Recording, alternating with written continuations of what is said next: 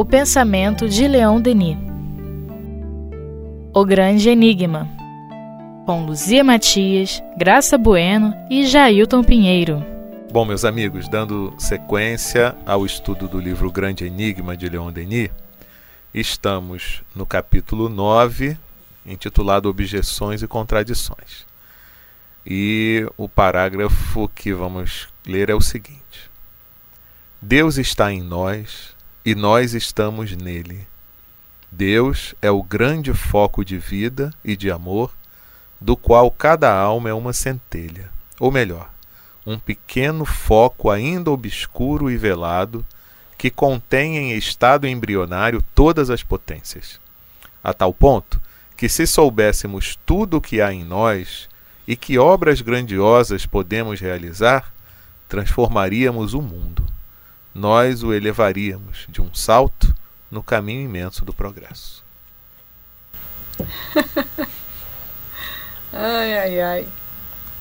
É, eu fico imaginando como é complicado para esses espíritos mais evoluídos, que têm uma visão mais abrangente, contemplar a cada um de nós, é, saber o que a gente é capaz de fazer, de realizar e ver as situações tão pequenas nas quais a gente se acomoda né, e se compraz por muitas vidas.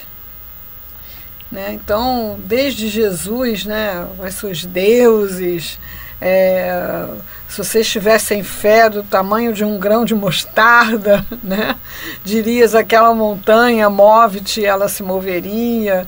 É, o que eu faço, vocês também podem fazer. Né? É, até a, a, compreensão que Leon Denis nos traz nessa questão que é muito cara ao coração dele, que é a questão das potências da alma. É um dos seus temas favoritos. Hum. E a outra coisa que eu acho que é uma reflexão interessante para a gente fazer é sobre a nossa programação é, cerebral. Então, a gente tem um cérebro que é como um computador que tem lá os seus programas. E é difícil para ele, ou às vezes impossível, fazer coisas que para as quais ele não está programado. Então, quando você fala estar, o nosso primeiro entendimento é tridimensional. Por causa do programa. Né? Então, aonde, aonde você está agora? Aonde você está? Eu estou aqui. Aonde é aqui? Espiritismo.net. Aonde é o Espiritismo.net? Aqui na rua, na Praça Saiqui. E onde é a Praça Saiqui? Em Valqueire. E onde é o Valqueire? Estado do Rio de Janeiro. E aonde é o Rio de Janeiro? No Brasil. E aonde é o Brasil? Ah, aí. É no planeta Terra. No planeta Terra, é, é isso aí. Terra? No universo. e aonde é o universo? Infinito, pois né? é, aí o, o, cérebro começa a fazer igual aquele robozinho do Perdido no Espaço. Não tem registro, né? Mas é tão verdadeiro que a gente está no universo como é verdadeiro que a gente está na Praça Saiki. Agora, o nosso cérebro entende, entende estar na Praça Saiki, mas não entende estar no universo, porque a visão amplia muito. Mas é a mesma, a mesma realidade. Agora, se você for para o plano espiritual, onde estão os nossos. Vamos pensar nos amigos, né? Melhor. Uhum. Onde estão os nossos amigos espirituais? É. Estão aqui? Estão lá em cima? Estão lá embaixo? Estão do lado? Estão na frente? Estão dentro? Estão dentro? Estão fora? Então a gente precisa é, ampliar fazer mesmo esses exercícios de deixar o cérebro é, meio tonto para a gente poder ter uma percepção é mais abrangente, uma percepção que o espírito dá conta. O espírito dá conta. Quem não dá conta é o cérebro. É quando eu penso nele, ele está. quando você pensa no seu amigo, uh -huh, ele está. Ele está. É, aonde? Ah, ele está no universo, mas o meu pensamento vai até ele. É.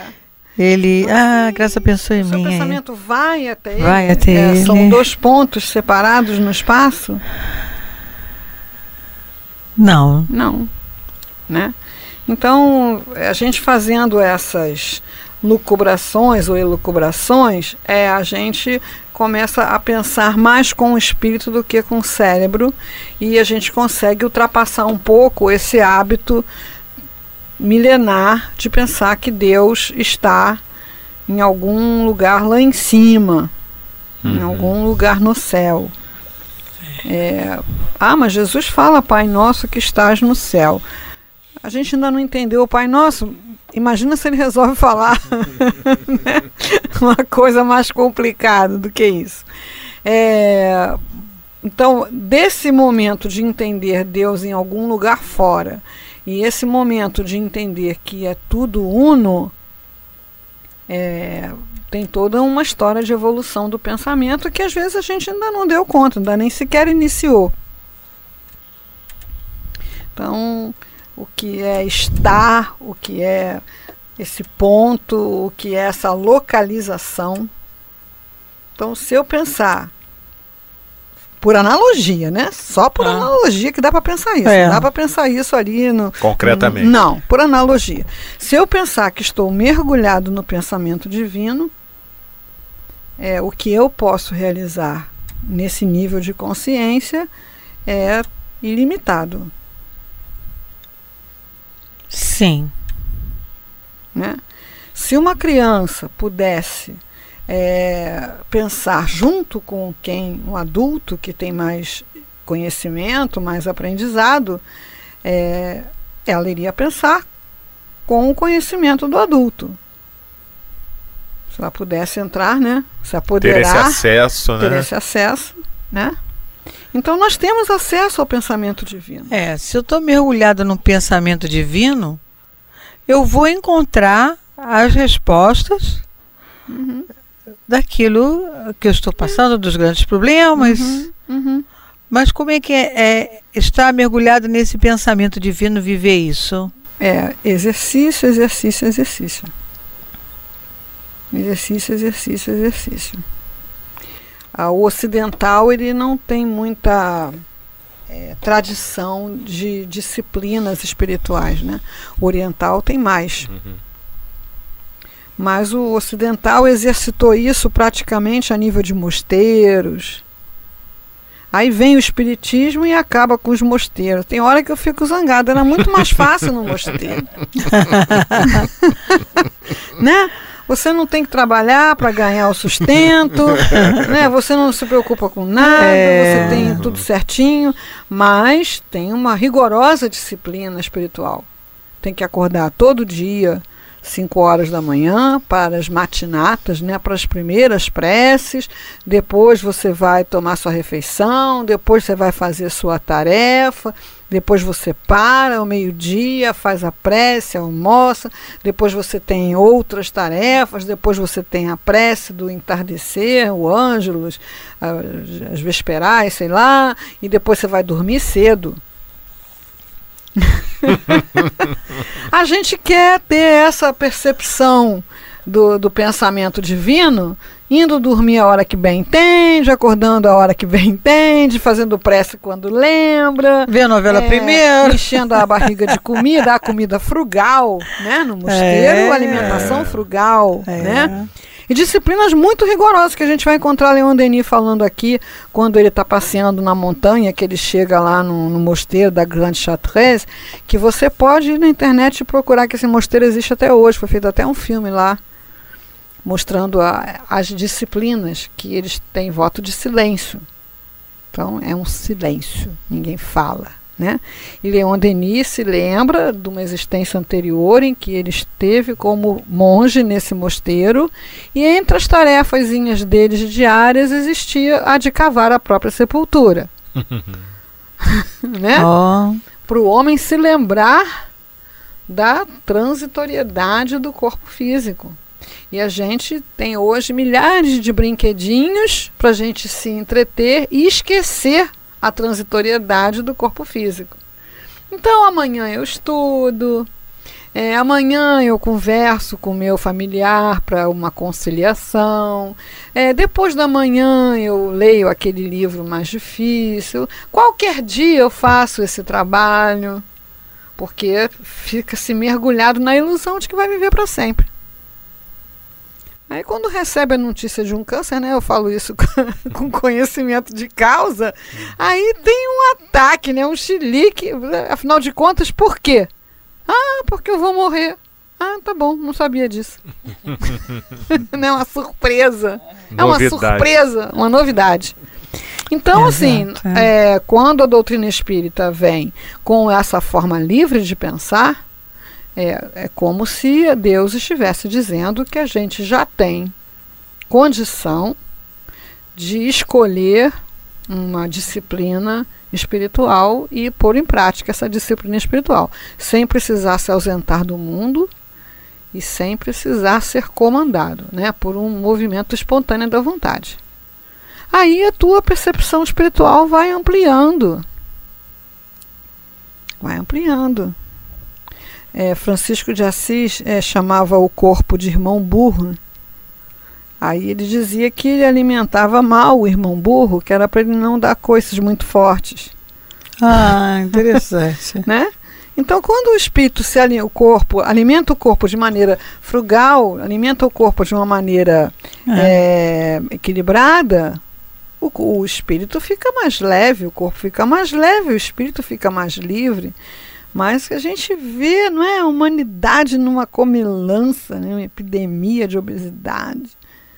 Você pega uma foto do Rio de Janeiro, lá da década de 50, aquela gente magrinha, né? Tem a impressão que era todo mundo doente. a foto do casamento da minha mãe era assim, aquela minha mãe, meu pai, é, os padrinhos, tudo magro. Parece que não achavam nem terno do tamanho deles. Os ternos eram muito grandes, né? Aquela gente magrinha. Aí você vê, né? É, ônibus, você tinha que andar pra, muito para pegar um ônibus. Pra, é, elevador, só prédios comerciais de luxo que tinha elevador. Normalmente era escada, todo prédio era escada. É, controle remoto não existia. Tudo você tinha que levantar, diz que coisa nenhuma. Você está precisando de remédio, você tem que ir na farmácia.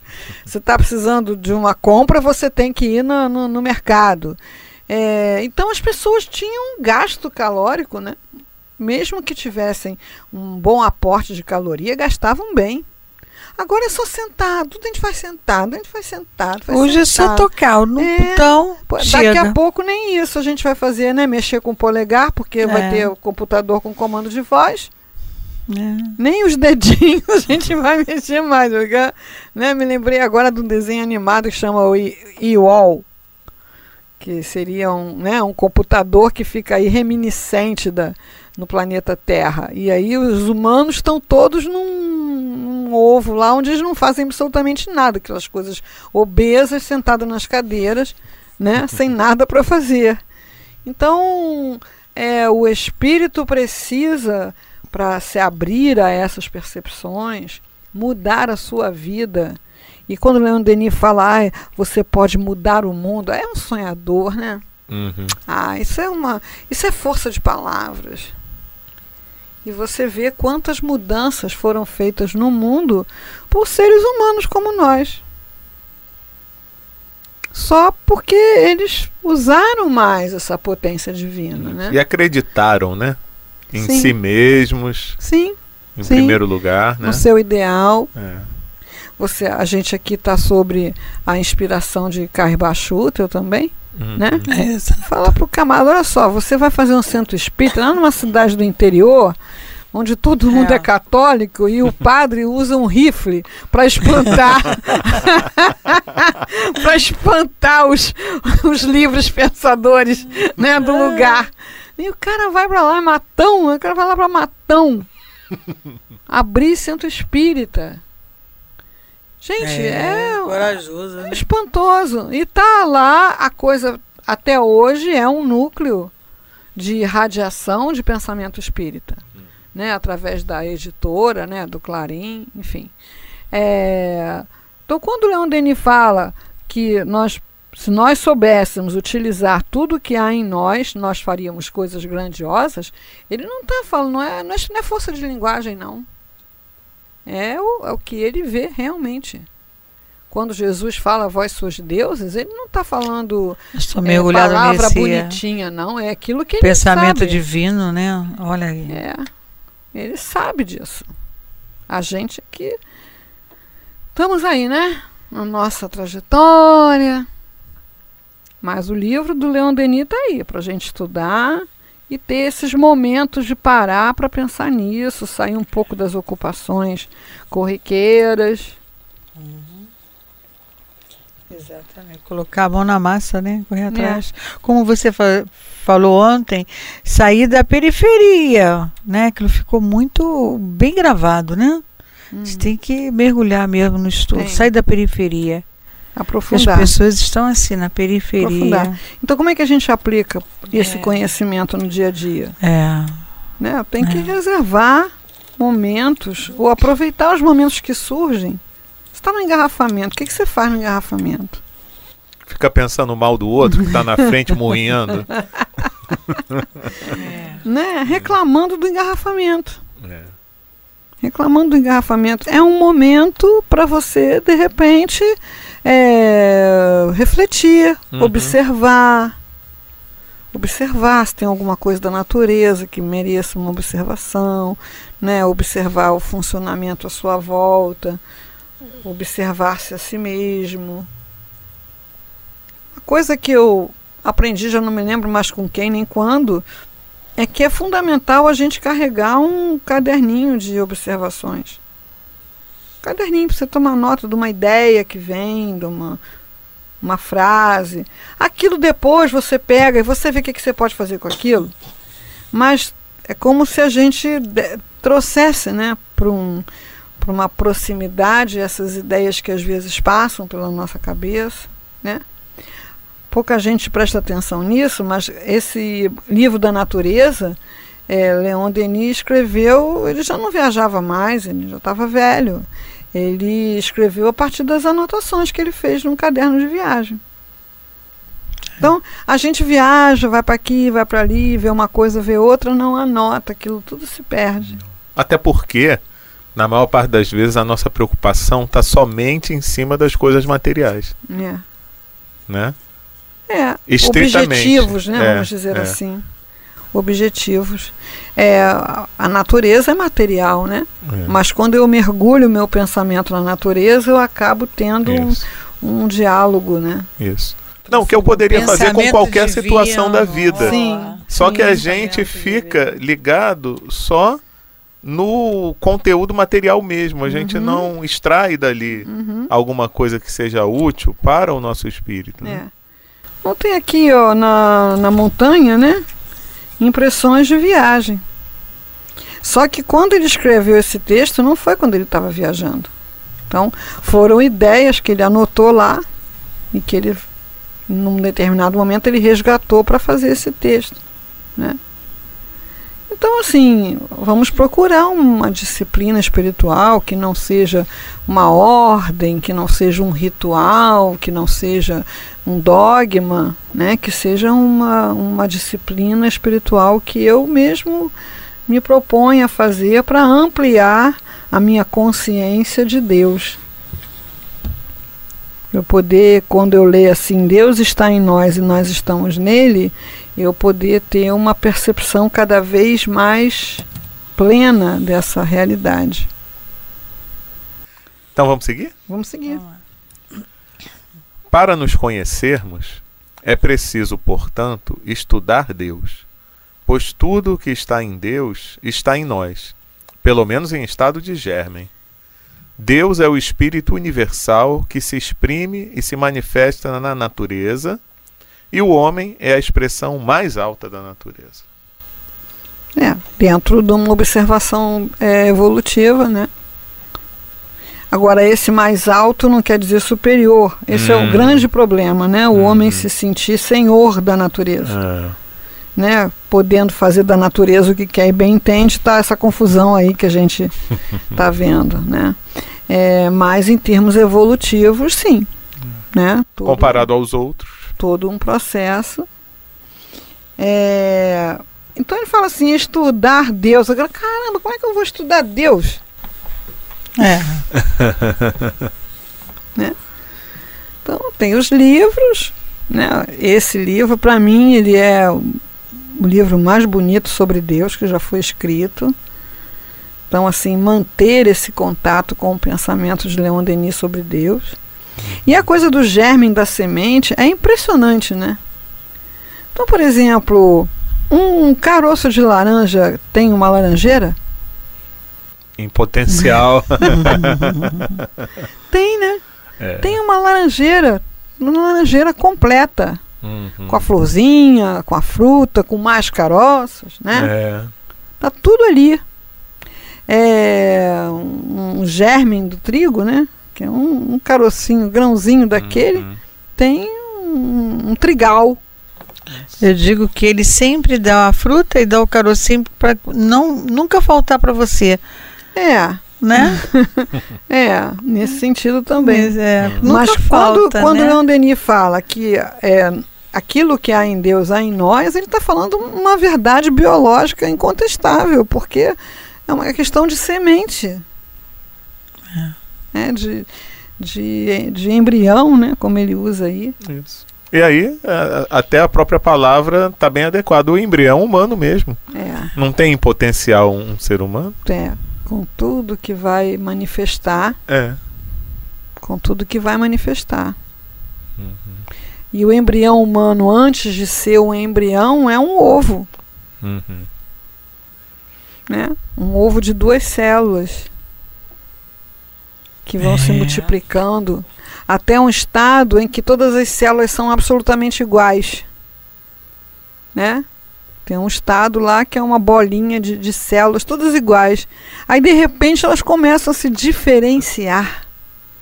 Aí uma vai começar a pulsar, virar coração, a outra vai né, caminhar para cá, caminhar para lá, aquela bolinha vira um folheto, o folheto vai se dobrando, vira um tubo e tal, aquelas coisas, tudo acontecendo ali.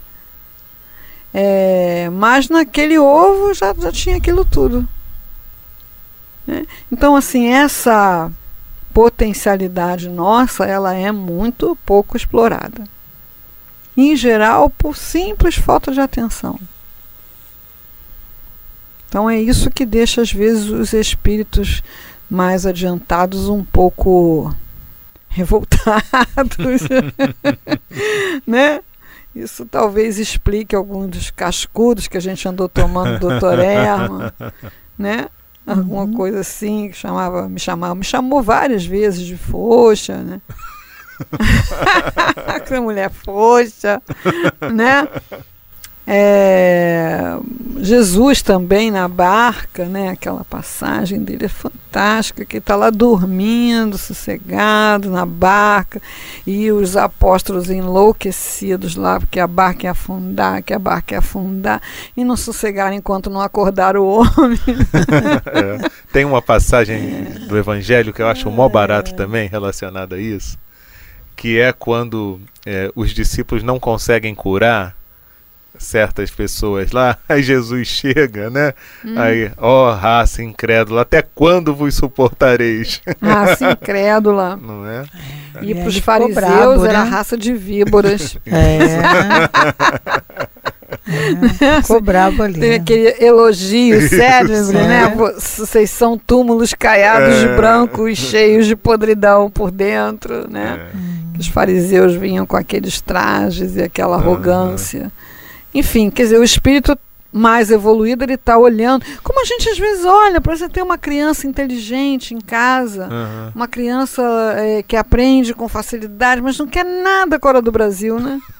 Você fica, caramba, essa criança tem essa inteligência, tem tudo à disposição para estudar, todo o apoio, e não quer nada, dá vontade de pegar, sacudir, né? Uhum. É Que a gente sabe isso. que pode desenvolver. Exato, sabe que pode realizar. Uhum. Então os espíritos olham para a gente agora, aqui na nossa indigência, né, nos, nos sentindo fracos, é, incapazes, paralisados por um sofrimento, às vezes, ou por, por, às vezes só por inércia mesmo, só por paralisação, por hábitos, maus hábitos. E caramba, olha só, a criatura está ali, podendo fazer isso, podendo fazer aquilo. Uma coisa que a gente observa bastante no trabalho do autocura e que, e que observa em nós mesmos também é que às vezes a gente só enxerga uma solução para o nosso problema. Como aquela solução não se concretiza, não se realiza, a gente conclui que o problema não tem solução. O que queremos na hora, qualquer né? Qualquer problema tem N soluções e nós temos essa herança divina que é o poder criador, né? a criatividade. Sobre criatividade, eu vi uma estatística, eu estou sobre o impacto dessa estatística. Hum. É, até os 5 anos de idade, 98% das pessoas são altamente criativas. Ah, é? Hum. E depois dos 25, 2%.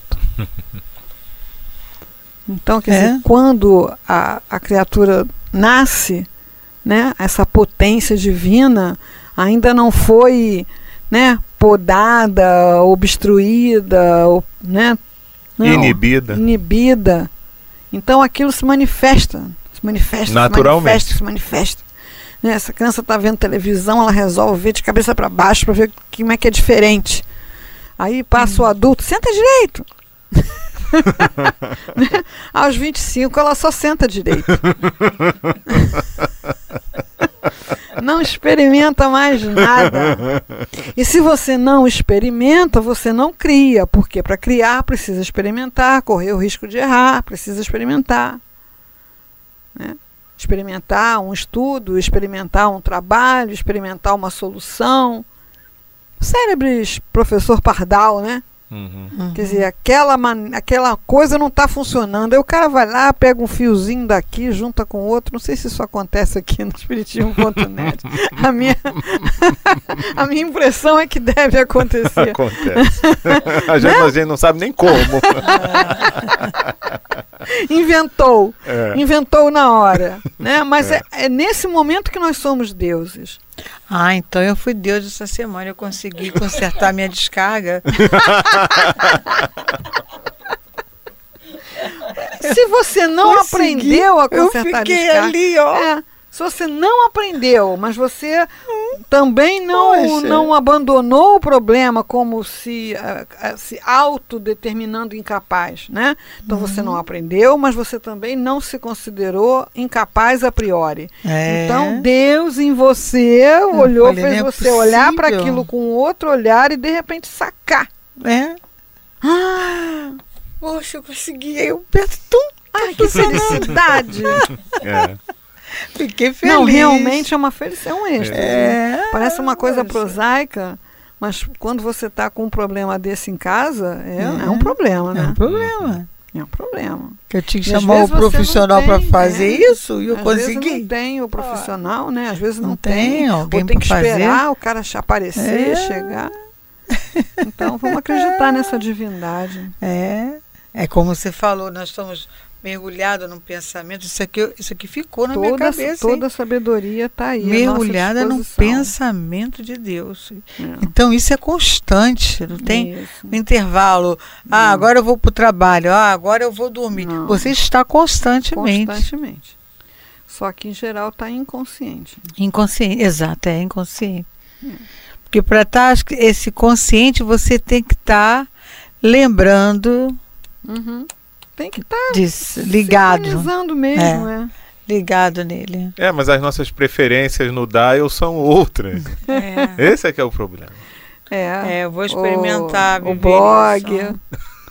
né? É. O nosso blog é outro. É. O nosso perfil no Face é outro. É, eu vou experimentar isso. É, não, é assim, é um, é um estado, é um estado de viver a vida você vê que os, os grandes mestres da humanidade, eles estão, é, mas não estão. Né? Eles estão vivendo aquela realidade, mas você vê que eles estão sempre conectados com uma outra, uma outra realidade. Estão lá e cá. Né? Ah, o cientista, nos dois né? mundos, o cientista, É, o artista, é, eles... É, é, os grandes líderes mesmo, né? É. Estão, estão vivendo aqui, mas estão em sintonia com alguma outra, uma outra área de pensamento, um outro fluxo de, de ideias. Às vezes só um momento de concentração, de fechar os olhos, já vem uma resposta, uma, né, uma Uhum. inspiração. Há uma pergunta que é feita ali na hora, o cara não espera que seja feita aquela pergunta. Não. Né? Me lembrei de Joana Dark, lá como Leon Denis fala, né? Quer dizer, a criatura está presa. Presa. E aqueles homens eruditos e faziam aquelas perguntas para ela e ela ia buscar o pensamento do- dos guias, né? E dava aquelas respostas fantásticas, né? Que os caras ficavam embasbacados lá. né? Eu gosto daquela que eles perguntam para ela se, é, São, se São Miguel, Santa Catarina, se, se apareciam vestidos para ela. Né? Aí ela dá aquela parada assim. Você acha que Deus não tem com que vesti-los? Porque é uma complicação, né? Como é que será roupa de anjo, roupa de santo, feito de quê, né? Então, para eles isso era uma complicação. Para ela que estava mergulhada no pensamento divino, não tinha complicação nenhuma. Isso muito antes dessas ideias de fluido cósmico. Isso. Isso, Aham. lá para É. trás, né? É. Lá para trás. é. Então, é isso. É isso. Por hoje? Ou vai mais umazinha? Pode ir mais uma. Se eu me lembrar onde eu tava. Todos os homens. Ah, é. Vamos lá. Então, seguindo. Todos os homens devem chegar a essa compreensão de sua natureza superior, pois é a ignorância dessa natureza e dos recursos que dormem em nós que é a causa de todas as nossas provações, de nossas fraquezas e de nossas quedas. É, fechou. É. Sem comentário. É. Acho que é supérfluo comentar. Uhum.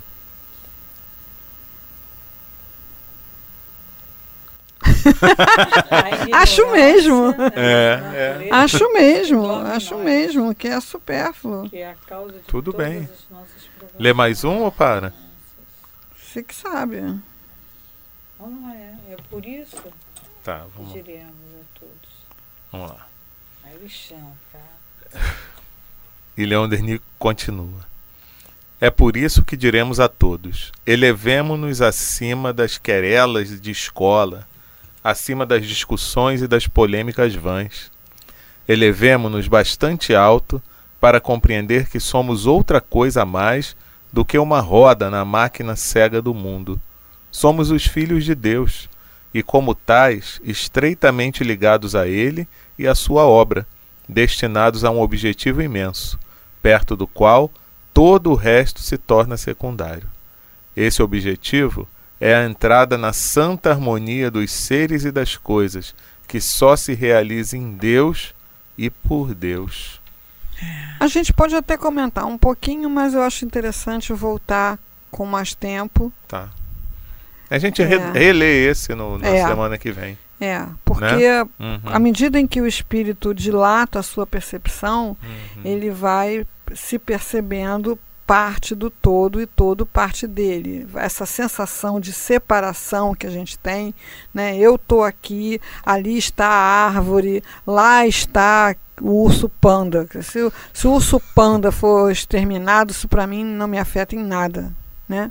É, se aquela árvore for cortada, para mim tanto faz. Então essa, o espírito quanto mais evoluído, mais ele tem essa noção do, do todo, né? De que tudo lhe, lhe alcança de alguma maneira, assim como ele alcança tudo. Isso tudo está em harmonia. Então nós provocamos uma desarmonia aqui, de alguma maneira tudo vai se movimentar para restaurar a harmonia. Uhum. Independente de eu não querer que seja harmônico. Independentemente da minha inconsciência. Uhum. Então eu causo uma desarmonia aqui, a roda, a grande roda, vai girar e vai Uhum. re- reequilibrar aquilo ali. Hum. Então, se hoje eu tenho ódio por alguém ou alguém tem ódio de mim, de alguma maneira as coisas vão se movimentar para que o espírito possa transformar aquilo. Muito bem. Interessante. É isso aí. e Essa semana que vem tem é- mais. Tem mais. Com certeza. É. Vamos lá.